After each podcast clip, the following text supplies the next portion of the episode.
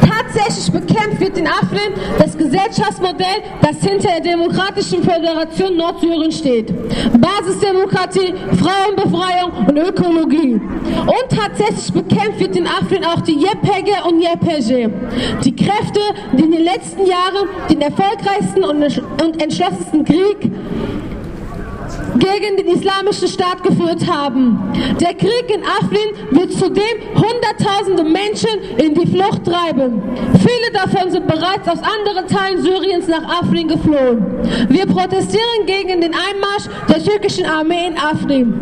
Dort bekämpft die türkische Armee auch mit deutschen Waffen. Leopardpanzer, G3-Gewehren und Geschütze aus deutschen Waffenschmieden. Die deutsche Bundesregierung wird also direkt mitverantwortlich für die türkische Kriegsverbrechen in Afrin.